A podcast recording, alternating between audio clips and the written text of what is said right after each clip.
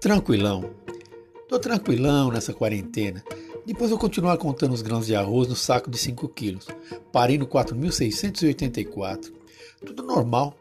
Agora, nesse dia de ano novo, vou quebrar a abstinência e tomar uma caipirinha de álcool em gel. Depois vou ficar esperando o Papai Noel e seus sete anões, que vão chegar escoltados por um batalhão de cavalos marinhos para ajudar o Saci Pererê a distribuir os saquinhos de doces da festa de Cosme. Estou perdido no horário, pois quebrou o ponteiro da minha ampulheta. Acho que esse fogo nos miolos é efeito da camada de isopor agravado pela exposição dos meus fantasmas que saíram do aquário das minhas memórias. Tem gente que diz que esse isolamento faz mal para a saúde mental. Eles não sabem de nada. Depende de cada um. Eu, como vocês podem ver, estou bem como sempre. Aliás, eu acho até que melhorei um pouco. Vou fazer umas tapiocas de manjuba com mel de abelha silvestre, li não sei onde, que é bom para afastar qualquer vírus.